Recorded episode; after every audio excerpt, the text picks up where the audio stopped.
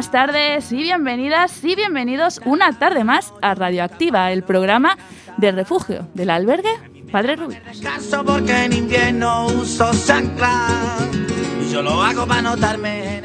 todos los miércoles tenéis una cita aquí en la emisora Quack FM en la 103.4. También podéis escucharnos a través de la página web www.quackfm.org. La vida que yo no tengo nada que ver los bigotes señoriales que se pasean por pues tras el parón de la semana pasada regresamos a las ondas de Quack y lo hacemos con muchos participantes nuevos, con muchas ganas de enfrentarse a estos micros. Y en la plazuela fumando flores. Y el aire de la calle a mí me huele El primero en comenzar será Crunchinsua que le un texto que nos dejó Gustavo Watson, que desgraciadamente no puede acompañarnos hoy. Es una reflexión acerca de una obra literaria indispensable en cualquier librería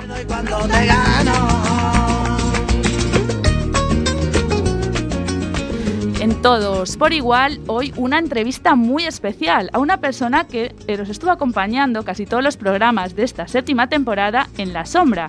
Hoy por fin la conoceremos. Jennifer Méndez, voz nueva también, será la encargada de revelar, de revelar su identidad. Mismo te canto fandango que yo te canto por Triana espacio musical estará a cargo de Álvaro Aracil, músico de los 80 que fue entrevistado hace unos programas y hoy nos trae la trayectoria de un gran músico de los 60-70.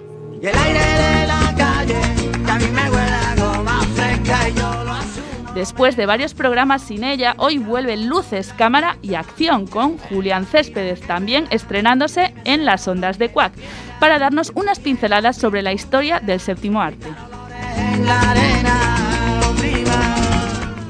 Seguimos con más principiantes. Roger Calafel eh, se atreve con sabor de boca para hablarnos sobre cocina japonesa. Y para ponerle el broche de oro, Sheikh Ben Haddad, que no falla con sus aventuras por el mundo en En Ruta. Este programa está realizado por personas del albergue Padre Rubinos que ya nos acompañan con sus voces. En la parte técnica hoy se encuentra Luis Santillana y yo soy Clara de Vega. A la calle. Empezamos.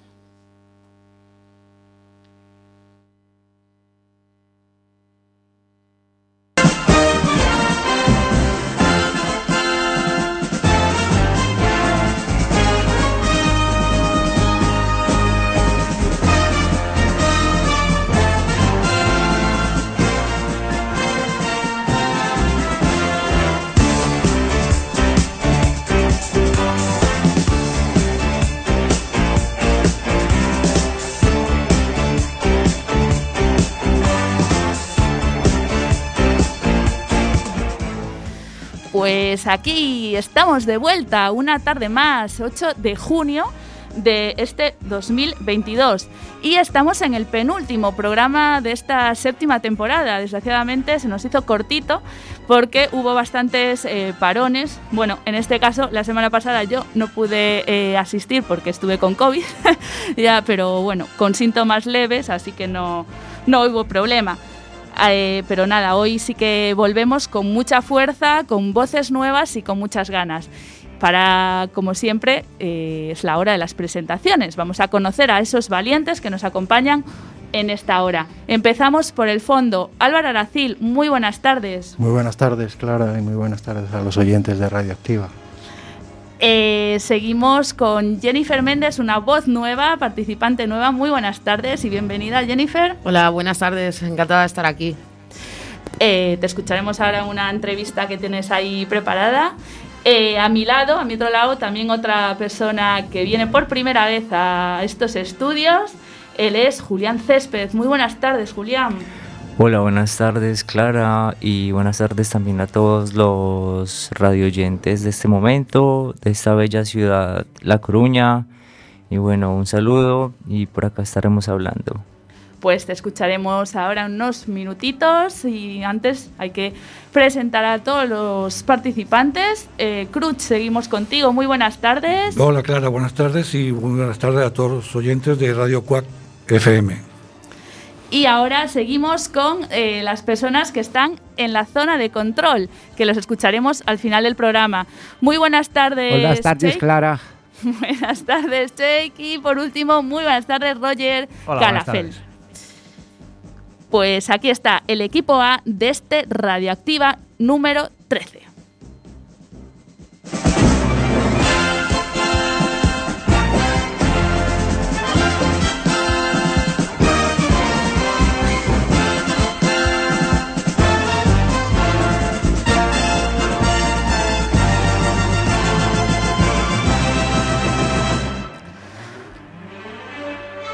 Pues sin más, vamos a dar comienzo a este nuevo, este Radioactiva, perdón, número 13, y lo haremos con Cruz Insua, que nos trae una reflexión eh, de un compañero que no pudo eh, acompañarnos hoy aquí. Él es eh, Gustavo Watson, que le mandamos un saludo desde aquí, y nos va a leer ese texto que nos dejó él.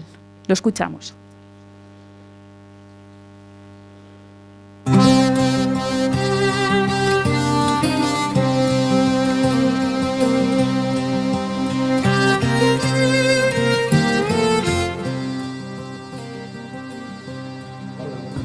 Soy Cruz Insua Gómez.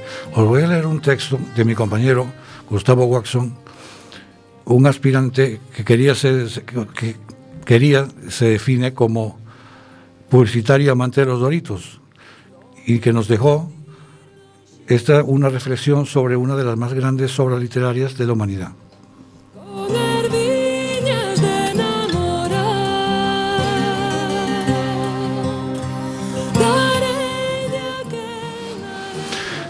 Hablar del retrato de Dorian Gray es como coger una rosa, una bella y espinosa rosa. Su belleza puede traer un dolor existencial muy grande. Por eso tienes que cogerla con mucho cuidado. El romanticismo que rompía con una escopeta al naturalismo es metafor- metaforizado en el reflejo, retrato del romanticismo maquillado, la realidad y oscura, fea del retrato del realismo.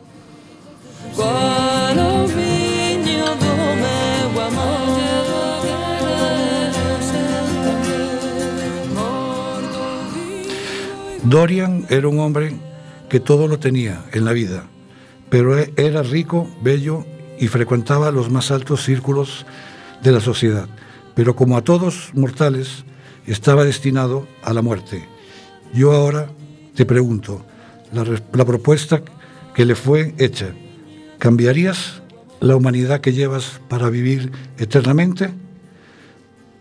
No os sorprendáis, hay muchas personas que aceptarían sin duda.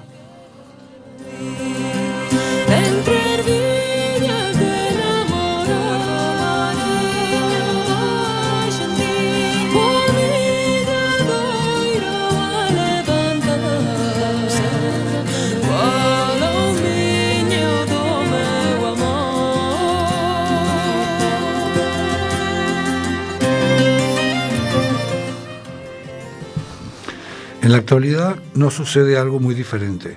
¿Cuántas personas narcisistas ven a su imagen distorsionada? Son feas por dentro y por fuera y se creen dioses en la tierra. Es lo que explica la psiquiatra Ana Beatriz, que en contra de muchos psiquiatras discordantes en que los narcisistas tienen la autoestima muy baja.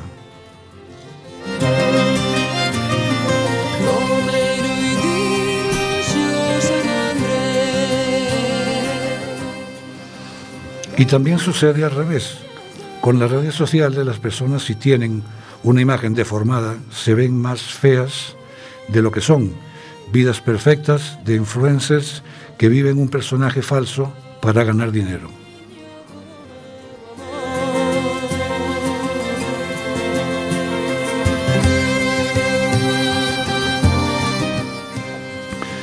Espejos, fotografías y vídeos, los tiempos cambian y las tecnologías también. Pero la paradoja se mantiene porque es propia de la naturaleza humana. Por eso el retrato de Dorian Gray resulta eternamente actual.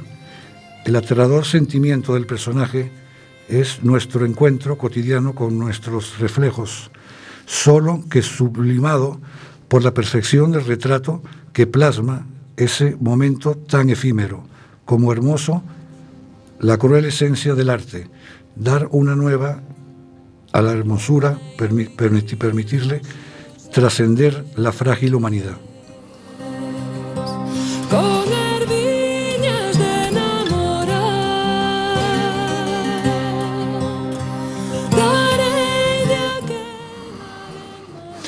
Pero yo, Gustavo Waxon, con lo joven que soy, ya encontré lo más precioso que hay en la vida, un secreto que lo quiero guardar porque poco lo sabrán valorar, pero sé, os digo, no es más rico el que más tiene, sino lo que menos necesitan. Y una vida eterna en la tierra sin el amor y la compasión es como un invierno sin fin, oscuro, donde la luz del sol no lo puede alcanzar.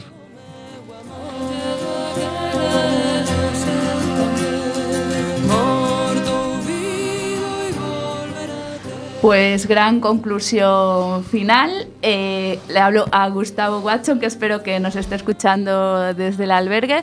Gracias a ti, eh, Crunch, por, eh, Crunch, perdón, por, por transmitírnoslo y bueno, por eh, haber venido, que sé que te cogí así eh, muy deprisa, que ni siquiera se había leído el texto, lo leyó ahora a primera vista. Entonces, bueno, eh, muchísimas gracias por, por haber venido para poder compartir el texto de tu compañero.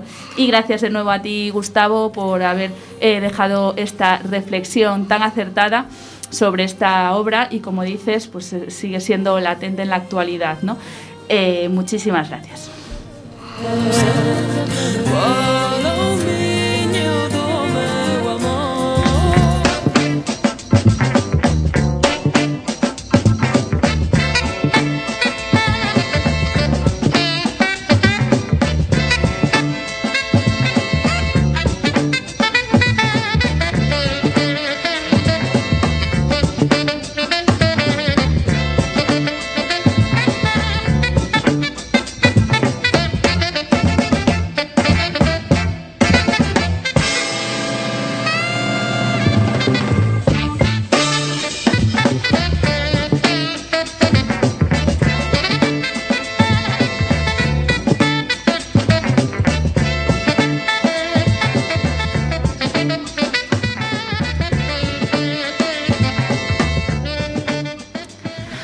Pues aquí seguimos en Radioactiva, el programa del Centro Integrado de Atención Social Padre Rubinos. Son las 6 y 13 minutos. Estamos en directo en el estudio José Couso de Cuac FM, la emisora de A Coruña.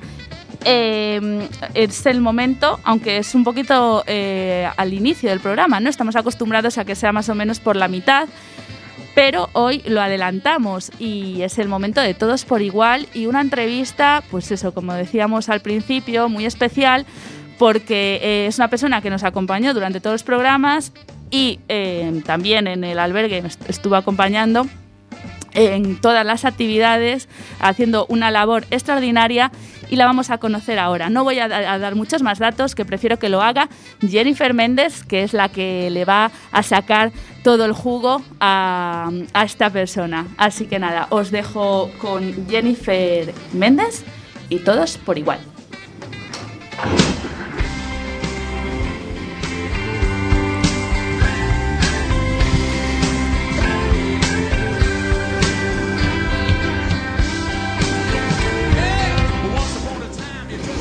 Bueno, bueno, bienvenidos a todos por igual una vez más. Soy Jennifer Méndez y esta semana vamos a entrevistar a una persona que ha estado de prácticas en Padre Rubinos. No a Trigo, que aunque nunca la habéis escuchado, siempre ha estado con nosotros en Radioactiva en la zona de control. Bueno, Noa, cuéntanos, ¿qué tal está? ¿Qué tal, qué tal- bueno, ¿qué tal estás? Hola, buenas para tardes. empezar. Muy bien. Muy bien, me Sí. alegro. ¿Qué te, ¿Qué te están aportando las prácticas? Bueno, pues principalmente mm, mucho crecimiento tanto en lo personal como en lo profesional y bueno, mm, muchas buenas experiencias. Ya, bueno, eso es genial, me me alegro un montón. Y que las prácticas son del ciclo superior de integración social, tengo Sí. entendido. Sí. ¿Qué te llevó a estudiar eso? Pues bueno, yo cuando era pequeña no sabía muy bien eh, lo que quería trabajar cuando eso, cuando fuera más mayor y tal, y sobre tercero de la ESO, por experiencias que viví, por experiencias que me contaron, por personas que fui conociendo a lo largo de mi vida y tal, pues mm, dije, vale, pues me llama la atención algo relacionado con lo social y me puse a informar un poco de los ciclos que había relacionados con este ámbito y fue cuando dije, vale, pues quiero estudiar integración social. Qué bien, o sea que ya es algo vocacional. Sí. Bueno, y cuéntame, ¿habría algo que cambiarías de alguna forma para mejorar tu experiencia hasta el momento?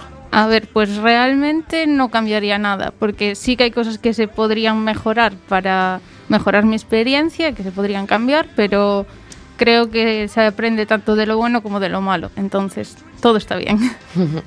Qué bien. Y bueno, ¿y qué fue lo que más te gustó y lo que menos en estas prácticas? Pues lo que más me gustó, el poder conocer a tantas personas, tanto profesionales, trabajadores del centro como usuarios, y poder ser partícipe en cierta parte y aportar mi granito de arena, aunque fuera muy pequeño, para que estos pues, puedan crecer día a día personalmente y verlos, eso, crecer. Y con tantísimas personas que has conocido, cuéntame, ¿cuál ha sido tu mayor reto en estas prácticas? Pues bueno, lo primero, eh, perder la vergüenza a la hora de hablar con gente desconocida. Y bueno, después también eh, el hecho de separar lo profesional de lo personal y aunque lo acabas haciendo, el no llevarte todo a casa. Eso es muy difícil, no Sí. llevarte las cosas a casa. Sí, seguramente yo, yo creo que no sería capaz de hacerlo. Para ti, ¿qué cosas son más importantes a la hora de trabajar con personas? Bueno, pues lo principal, sobre todo eso en el ámbito de lo social, creo que es mm, dejar de lado, olvidarte por completo de los estereotipos y de los prejuicios que te vienen impuestos por la sociedad y bueno, intentar dar el 100% de ti todos los días, como en cualquier trabajo, aunque no siempre es posible, pero intentar aportar lo máximo que puedas. Qué- buena respuesta.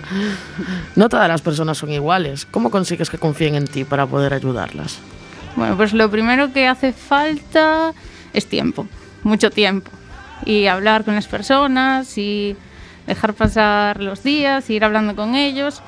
Y para que una persona pueda confiar en ti, le tienes que aportar confianza. Entonces eso, confiar en ellos para que ellos confíen en ti, lo principal. Qué bien. ¿Ha cambiado algo en ti en estas prácticas?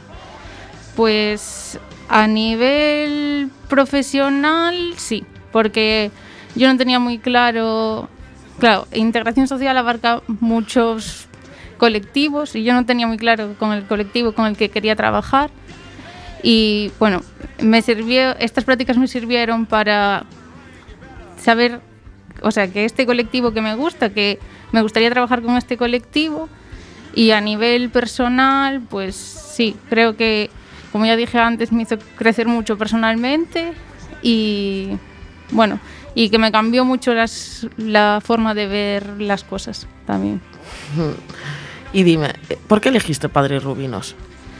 Bueno, a ver, en un principio no tenía muy claro el colectivo con el que quería hacer las prácticas, pero me acabé decantando por, por este colectivo, entonces en el instituto nos dieron una lista de centros donde podíamos hacer las prácticas y por las opiniones que había escuchado, eran todas buenas opiniones del centro, tal, pues me decanté por, por Padres Rubinos. O sea que ya conocías el centro de antes, ¿no? Un poquito de- Eh, por oídas. De oídas. A ver, al no ser de Coruña y ser de lejos, pues no, no conocía el centro como lo podía conocer. Por ejemplo, yo conozco a gente de Coruña que cuando vine a estudiar aquí sí que conocen el centro, pero claro, yo no, al ser de lejos no lo conocía, solo de oídas. Claro.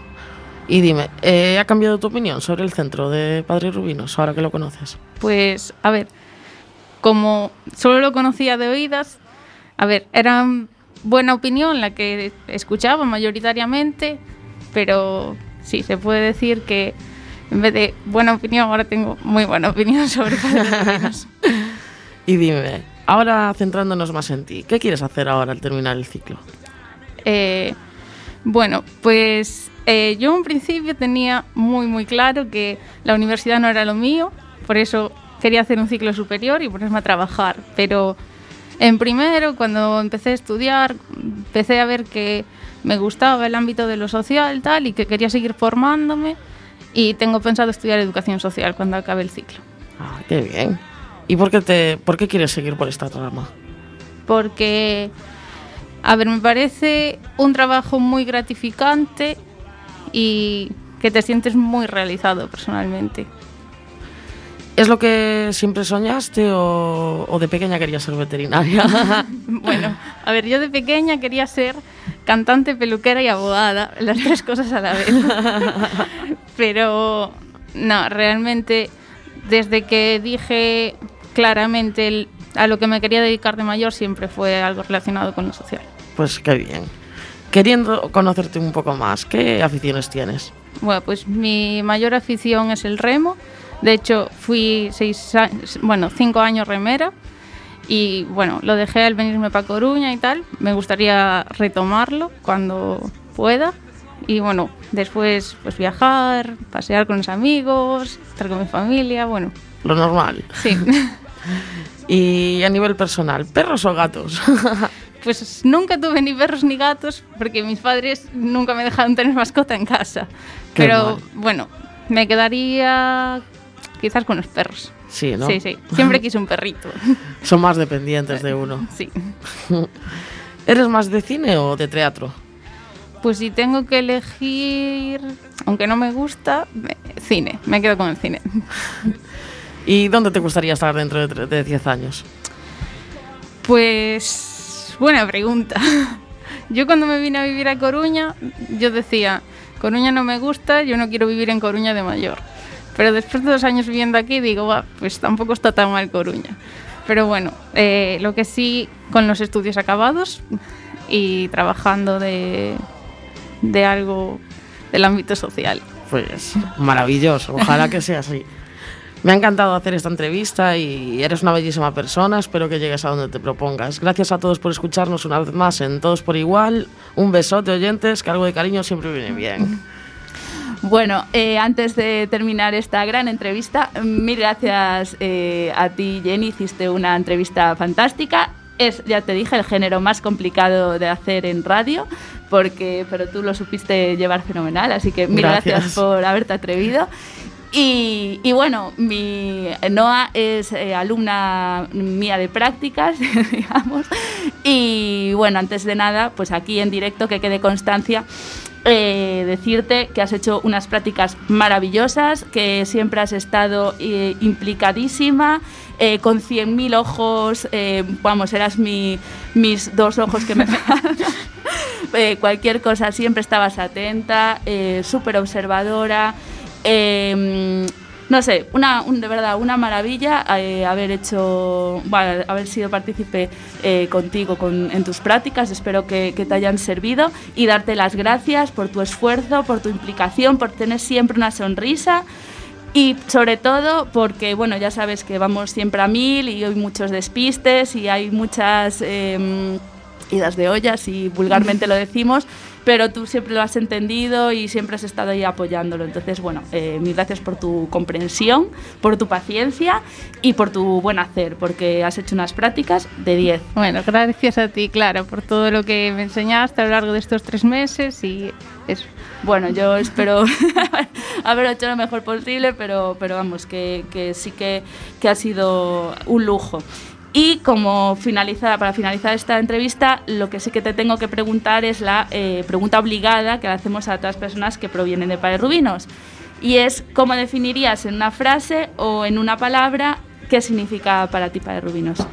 Pues yo definiría Padres Rubinos desde mi punto de vista personal eh, como un sitio muy acogedor, tanto para las personas usuarias como para las personas trabajadoras, las personas que vamos allí en prácticas, porque eso, desde el principio me sentí súper acogida por parte de todo el mundo y creo que todo el mundo se siente acogido dentro de Padres Rubinos. Bueno, pues eh, muchísimas gracias, espero que así sea. Si tú te has sentido así, eso es objetivo cumplido. Pues nada, muchísimas gracias por también haberte atrevido a someterte a las preguntas de, de Jenny y haberte, haber venido a, a Radioactiva. Muchísimas gracias, Noa. Gracias a vosotros.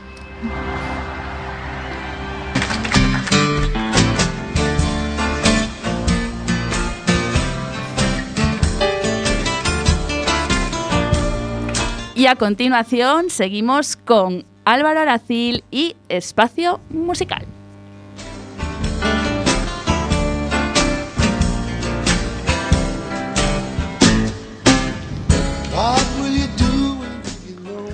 Muy buenas tardes, queridos oyentes de Radio Activa. En nuestro espacio musical los habla Álvaro Aracil.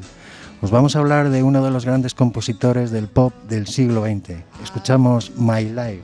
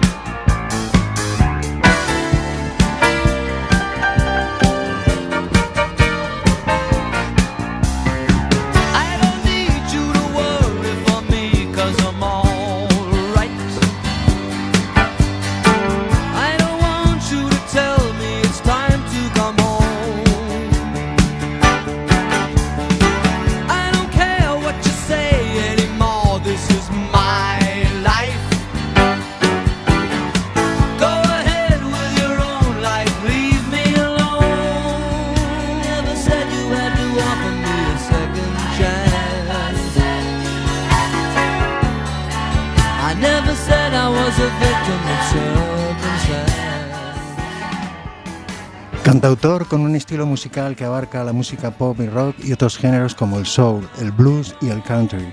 Es uno de los artistas de rock más vendidos de todos los tiempos, con ventas de más de 150 millones de copias en todo el mundo. Nacido en Bronx en 1949, se crió en el barrio de Hillsborough, Nueva York. Dedicó su tiempo a la música, las bandas juveniles y el boxeo. Después de que unos matones le robaran sus libros cuando caminaba hacia sus clases de piano, en uno de sus últimos combates se rompió la nariz, tras 22 combates abandonó el boxeo. Escuchamos Moving Out.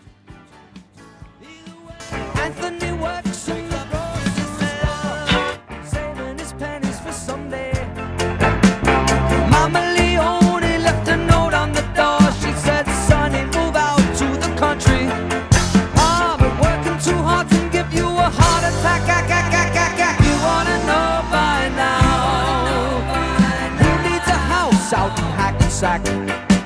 Is that all you get for your money?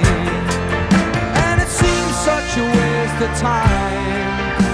If that's what it's all about, Mama, if that's moving up, then I'm moving out.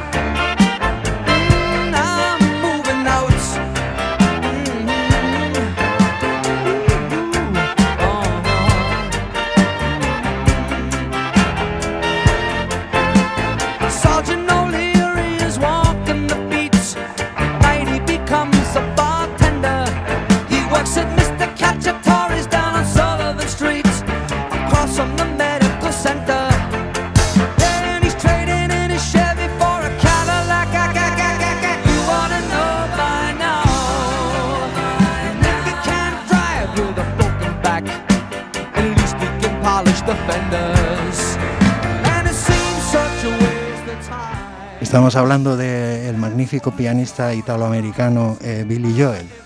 Eh, tocó en infinidad de grupos eh, de ecos, versioneando a los Rolling Stones y los Beatles, de Lot Soul en 1965 y de Esmeralda Road 1967 y de Hazlet, Las Confusiones.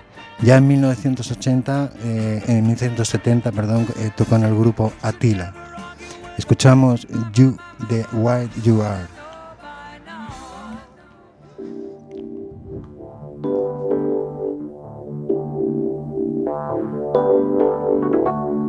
Don't go changing to try and please me. You never let me down before. hmm Don't imagine you're too familiar, and I don't see you anymore. I times of trouble. We never could have come this far. Mhm. I took the good times, I'll take the bad times. I take you just the way you are. En el año 1971 graba en Nueva York The Family Productions y Court Spring Hardwood, comenzando una carrera fantástica y meteórica, plagada de éxitos y canciones magistrales. Podemos disfrutar de la etapa de los 70, donde alcanzó un gran éxito con su álbum Piano Man, 1973. Considerada como una de las grandes canciones de todos los tiempos, en 1974 graba en Los Ángeles Street Serenade.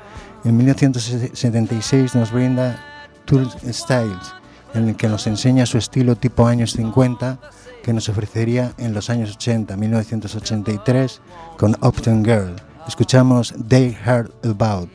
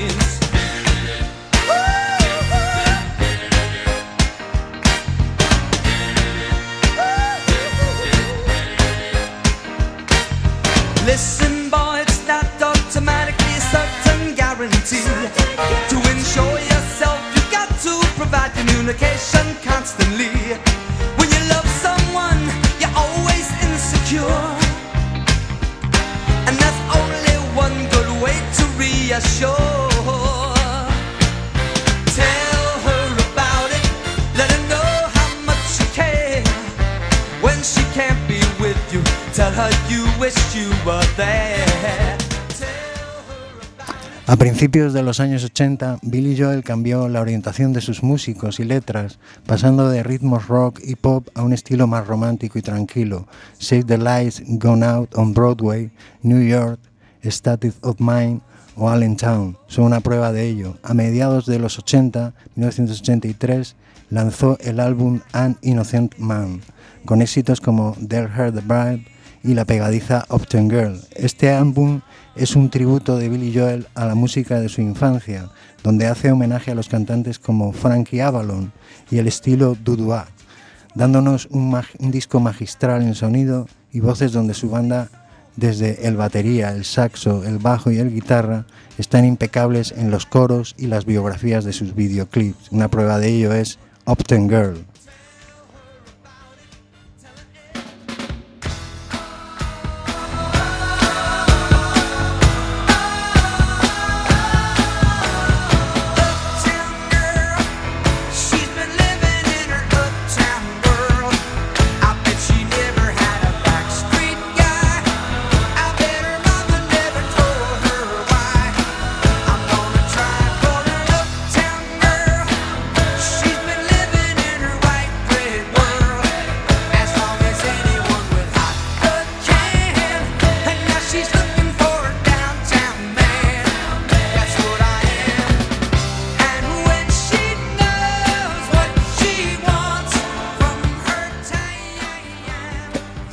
Martin Billy Joel, grandísimo entre los grandes, como demuestran sus infinidad de colaboraciones con Ray Charles, donde Billy Joel canta blues como un negro, con Elton John, Paul McCartney, infinidad de grandes músicos. Billy Joel ha logrado más de 40 hits desde 1973 hasta 1993, eh, fecha de su retirada. Aunque sigue haciendo tours, es uno de los pocos artistas de rock, pop, blues y soul que consiguen éxitos en el top 10 de los 70, los 80 y los 90. Todavía hoy hace giras por todo el mundo.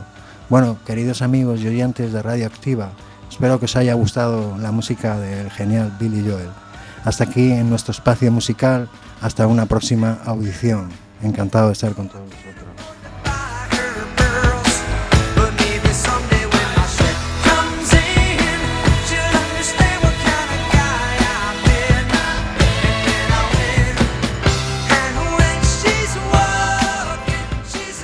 Gracias a ti, eh, Álvaro, por haber hecho esta eh, magistral, eh, este, perdón, este magistral repaso por la trayectoria de este gran compositor. De verdad, muchísimas gracias por haberlo compartido con, con nosotros. Gracias a ti, claro.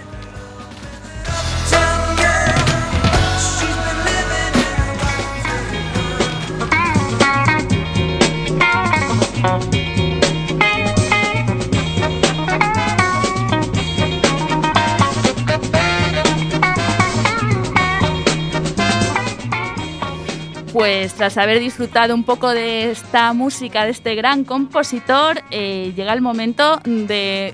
Bueno, estamos aún en el Ecuador, pasando el Ecuador del programa, son las 6 y 36 minutos en Radioactiva, en el programa del albergue Padre Rubinos, en Cuac FM, en la 103.4. Recordad, también podéis seguirnos por la página web www.cuacfm.org y si no tenéis la oportunidad de escucharnos en directo, una vez finalice el programa se generará un podcast que podemos escuchar también en la misma página web. A continuación, seguimos con voces nuevas. Eh, Julián Céspedes, Céspedes perdón, nos va a hablar sobre la historia del cine en luces. Cámara, acción.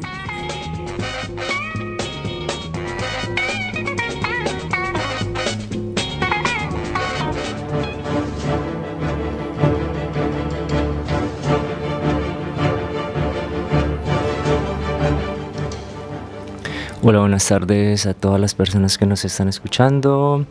Y como bien lo decía mi compañera, eh, voy a hablarles un poco acerca del cine. Pero como ya sabemos, eh, no de los inicios, sino me interesa mucho eh, el cine de serie B.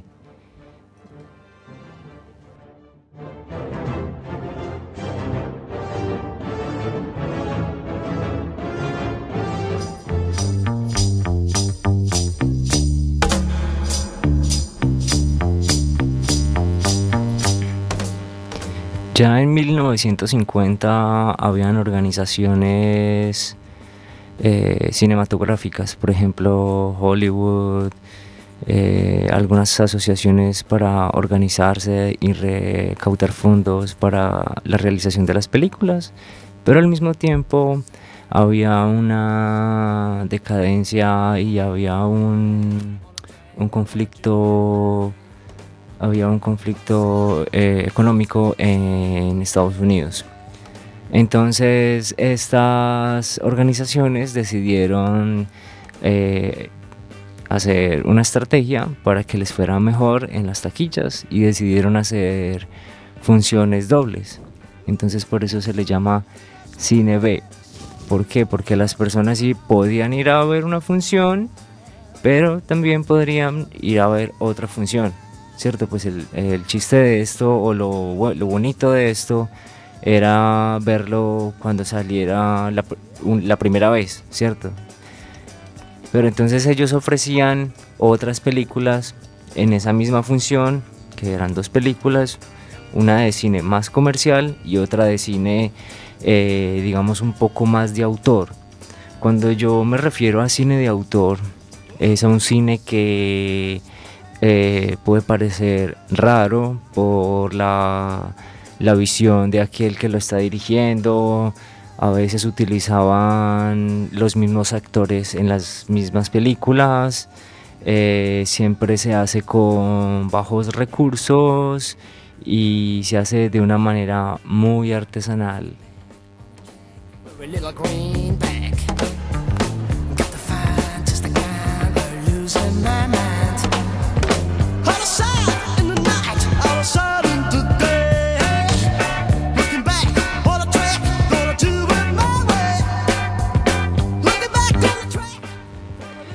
Bueno, ahora conocemos, no sé si ustedes han escuchado a Quentin Tarantino, que es uno de los representantes de uno de los mejores cines o de los mejores realizadores eh, de cine argumental eh, actualmente. Sin embargo, en 1945, Edward Davids eh, realizó una película sobre el sexo, el bondage, la transexualidad. Eh, estoy hablando de 1945 y pues en su tiempo obviamente eh, fue un caos total, lo que pues personalmente me parece que es algo muy artístico, que sea un caos en el momento en que sale. Pero sin embargo ahora es considerado la filmografía de Edward Davids eh, elemento de culto, ¿sí? Entonces ahí también hay una visión de un artista, de que un artista no pega en el momento porque choca, porque es diferente, pero ya posteriormente eh, lastimosamente es reconocido, pero bueno, ahí viene como, como, como el tema.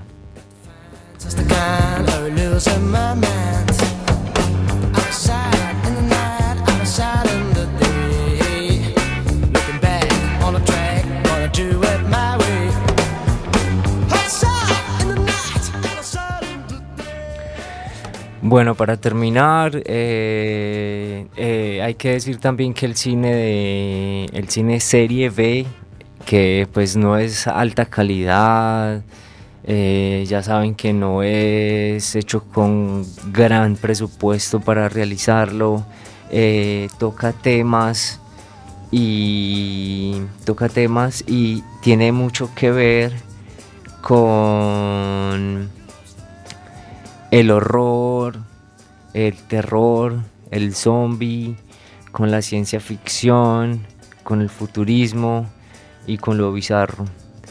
Bueno, esto fue mi breve pincelada en esta emisión acerca del séptimo arte, donde se retratan lugares, historias, personajes y los diferentes destinos del ser humano y los sujetos. Eh, vine a hablar de arte, de sueños, anhelos, de la velocidad, de la diversión, del sexo, de la realidad eh, y de la ciencia ficción.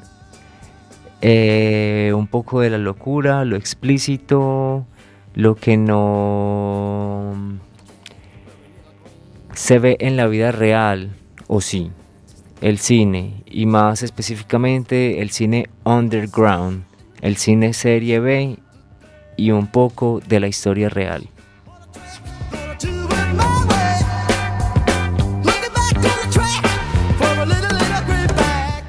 Gracias, Julián, por tu intervención, por eh, pues darnos unas pinceladas sobre el desconocido eh, cine B, ¿no? que para muchos eh, bueno, no, no no es tan, bueno, como no es comercial, pues no, no se ve tanto. Entonces, gracias por, por descubrirnoslo. eh, y espero que vuelvas a Radioactiva en el próximo programa hablando un poco más de cine. Sí, claro que sí, obviamente por acá estaré, aunque no pienso quedarme mucho tiempo porque también estoy en gira, pero la verdad muy contento y muy agradecido por el espacio que me han abierto en el Padre Rubino. Bueno, pues nosotros encantados que al menos hayas podido participar eh, una vez aquí en Radioactiva. Muchísimas gracias, Julián. A continuación, seguimos porque ya estamos en la reta final con otra voz nueva, Roger Calafel, que nos va a hablar sobre cocina japonesa en sabor de boca.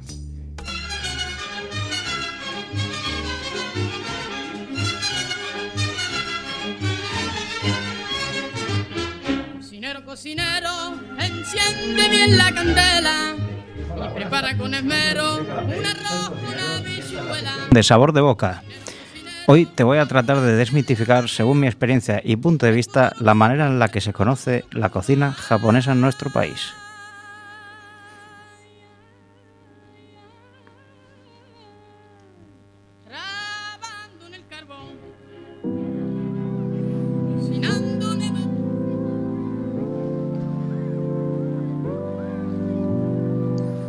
El sushi no solamente es la comida que conocemos como arroz y pescado crudo.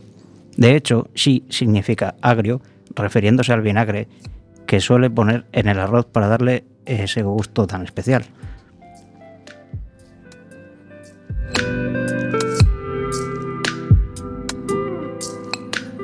El sushi es el global de la cocina japonesa, como por ejemplo los yakisoba, los udon, las diversas tempuras, las variadas gyozas, brochetas de varios pescados o carnes, o salteados de teppanyaki, más típicos de Corea del Norte o Tailandia, entre otros. Seguimos con más platos japoneses. Los nigiris, por ejemplo, son las típicas en forma de croquetas de arroz, con mucha variedad como carne ahumada, pescado crudo, ahumado, flambeado o cocinado. Los futomakis, los uramakis, los rolls con las variantes de tempura o los otros más conocidos makis, que son los rollos en posibilidad de orden de montaje en los básicos ingredientes como arroz, la alga nori y el relleno de prácticamente lo que se te ocurra aparte de las variantes más clásicas.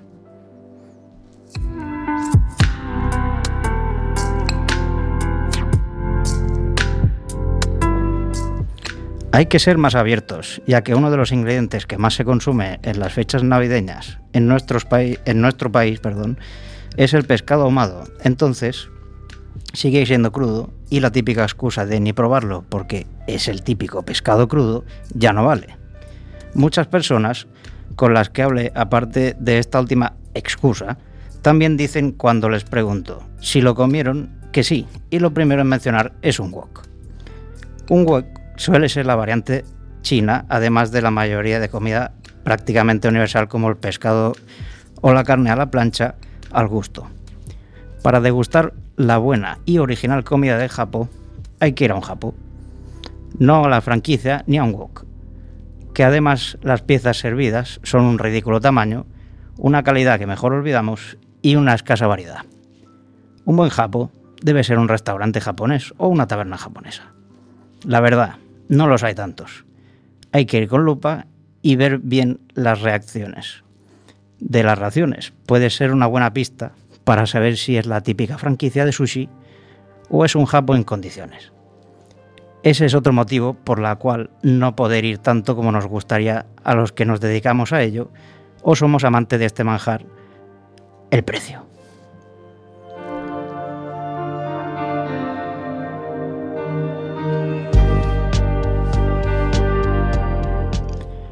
Las franquicias ofrecen cantidades grandes con piezas pequeñas a precio atractivo. Por ello, si quieres comer un buen sushi, hay que gastarse los buenos euretes. Y serán sobre unos 35 a 40 euros de promedio por comensal, sin incluir ni bebidas, ni refrescos, ni postres. Sí, es comida de calidad, amigos. Y eso que toda la vida donde fueras no se dan duros a cuatro pelas, ¿no? Hay que tener también en cuenta que los japoneses son una de las poblaciones con eh, más esperanza de vida. Entonces, ni será casualidad ni tampoco tan malo el sushi, ¿verdad?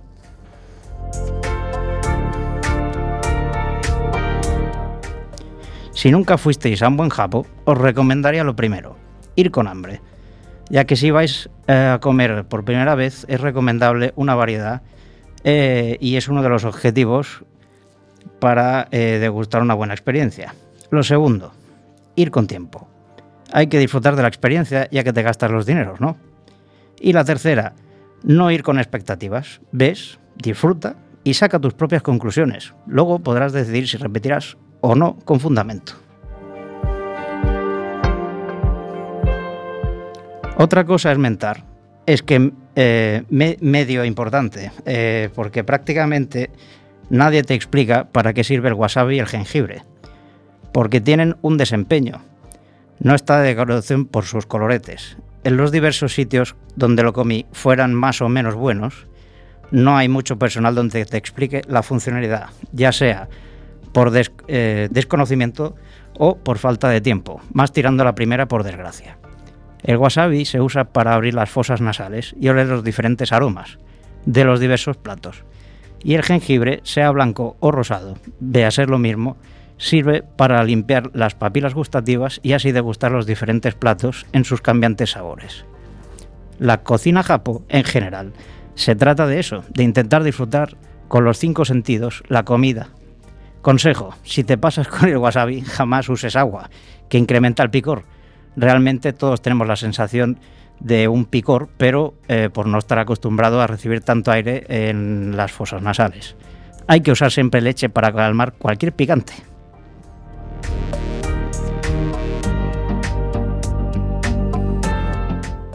Por último, os propongo un menú para los que nunca hayáis ido a un japo y no sepáis por dónde empezar, porque la variedad es demasiado extensa. En verdad sería como ir de pinchos, pero a lo japo. Para ir picando, unas giozas, ya sean de verduras, con cerdo, con ternera, con pollo o mixtas. Al vapor o a la plancha. Para mi gusto las fritas son demasiado pesadas, aunque para gustos los colores. Otro plato que no puede faltar son las tempuras, ya sean en verdura o en ebi, que son los típicos langostinos o camarones, que es un clásico. Un yakisoba o un udon para compartir. Y el plato fuerte, un rol en tempura o denominados eh, California o hot. Y algún nigiri suelto con foie gras, pez volador ahumado, atún rojo o un largo, etcétera, dependiendo de la temporada y del establecimiento donde nos encontremos.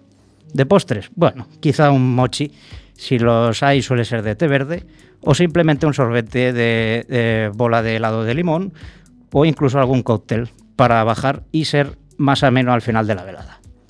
De bebida, ya es muy personal. Se podría ir desde un saque calentito, cerveza japonesa o eh, un refresco. Vino también los hay japoneses. En fin, es más un disfrute que una comida sin más. Para mí al menos. Espero que os haya podido servir de algo tanto el sermón que os acabo de pegar de comida japo y lo esmentado, eh, bueno, eh, pasen buena tarde y espero eh, haya sido unos minutos de, de interés para los radio oyentes de Quack FM.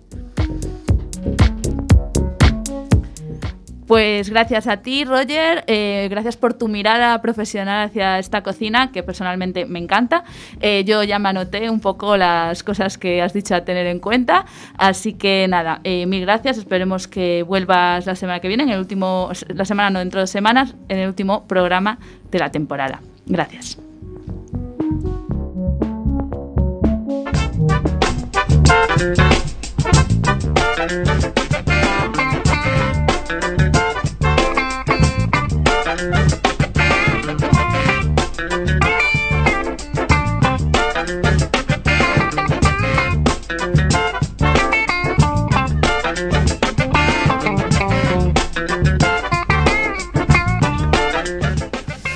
Pues aquí estamos ya sí en la recta final del programa cuando son las 6 y 53 minutos. Eh, corriendo, corriendo, vamos a escuchar a Sheikh Ben con su En Ruta, eh, hablando de sus aventuras por el mundo. Os dejo con él.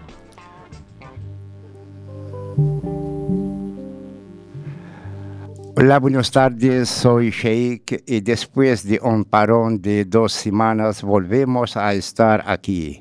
En el programa de hoy vuelvo para contaros otra de mis aventuras por el mundo. Esta vez mi destino, aunque no era esperado, fue España. Un día dos amigos y yo decidimos montarnos en un barco de petróleo cuyo destino pensábamos que era América. Tras llegar el barco a puerto necesitaban 48 horas para ca- cargarlo. Y cuando ya llevaban más de 24 horas trabajando, decidimos subirnos a él. Nos colamos por la prueba. donde había una trampilla con una escalera por las cuales bajamos y nos escondimos ahí abajo. Tras una hora allí escondidos, sobre las 5 o las 6 de la mañana el barco partido. Ayer se fue, tomó sus cosas y se puso a navegar.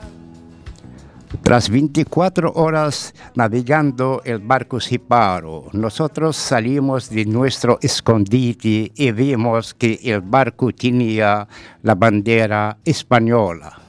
Ahí fue cuando nos enteramos de que su destino era España, concretamente Tarragona.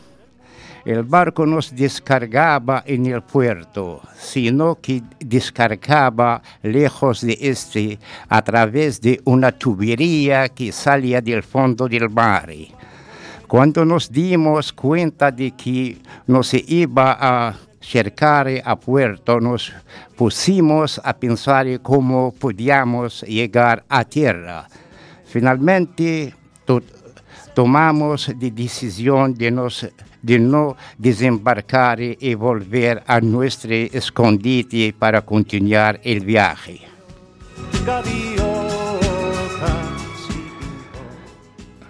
Mientras esperábamos que acabar de descargar, de pronto escuchamos una grande explosión y el barco empezó a temblar.